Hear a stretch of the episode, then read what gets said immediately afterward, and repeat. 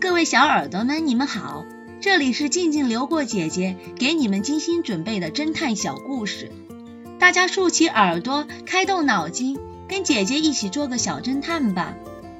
小侦探系列一百四十一，学生公寓的枪声。这是一个寂静的夜晚，学生公寓却热闹至极，学生们都在洗漱聊天。突然，一声枪响划破了寂静的长空，学生公寓本来热闹的场景变得嘈杂起来。学生们朝着枪声传来的地方走去，那是一间独栋公寓。在这栋公寓的二楼，一个名叫哈里的男生倒在血泊中。宿管老师立刻报了警。X 神探和警察局长立即赶往学生寝室。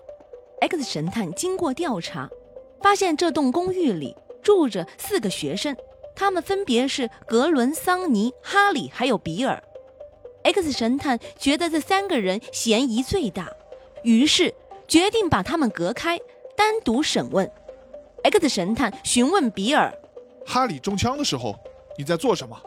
比尔回答道：“当时我正在屋后面车库那里修车，我还把一盏灯带到那里。就在这时。”房间里传来了枪声，我赶快跑进屋去。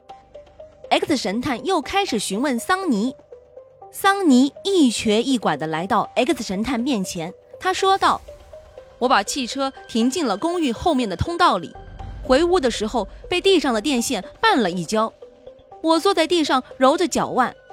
大约两分钟后，我听到了枪声，我就赶紧站起来。” X 神探开始询问第三个人格伦：“听到枪声了吗？那个时候你在做什么？”当时我正往厨房里走，我想到厨房拿一杯冰淇淋。这时我听到后面那里有声音，我就向外看了一眼，但是外面漆黑一片，什么都没有。于是我就去厨房的冰箱里取了冰淇淋。我几分钟后就听到了枪响。为了确定大家说的话，X 神探开始搜查整栋房子。他先是在冰箱旁边找到了一杯融化的冰淇淋，接着在后院的地面上找到了被扯出插座的电线插头，电线连接的灯还悬挂在比尔的汽车已经打开的引擎盖上。X 神探重新回到屋里，指着比尔说道：“是你。”你撒谎了，你就是凶手。比尔反驳道：“你为什么怀疑我是凶手？拿出证据来。”我从来不猜想，猜想不是个好习惯，它不利于有逻辑的推理。X 神探当众指出了比尔的犯罪过程，顿时比尔哑口无言。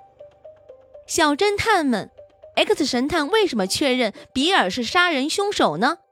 下集告诉你们答案哦。花粉寻真凶，这个故事的真相是：花粉是裸子植物和被子植物的繁殖细胞，体积很微小，要借助显微镜才能看到。不同种的植物，它们的花粉形状是不同的。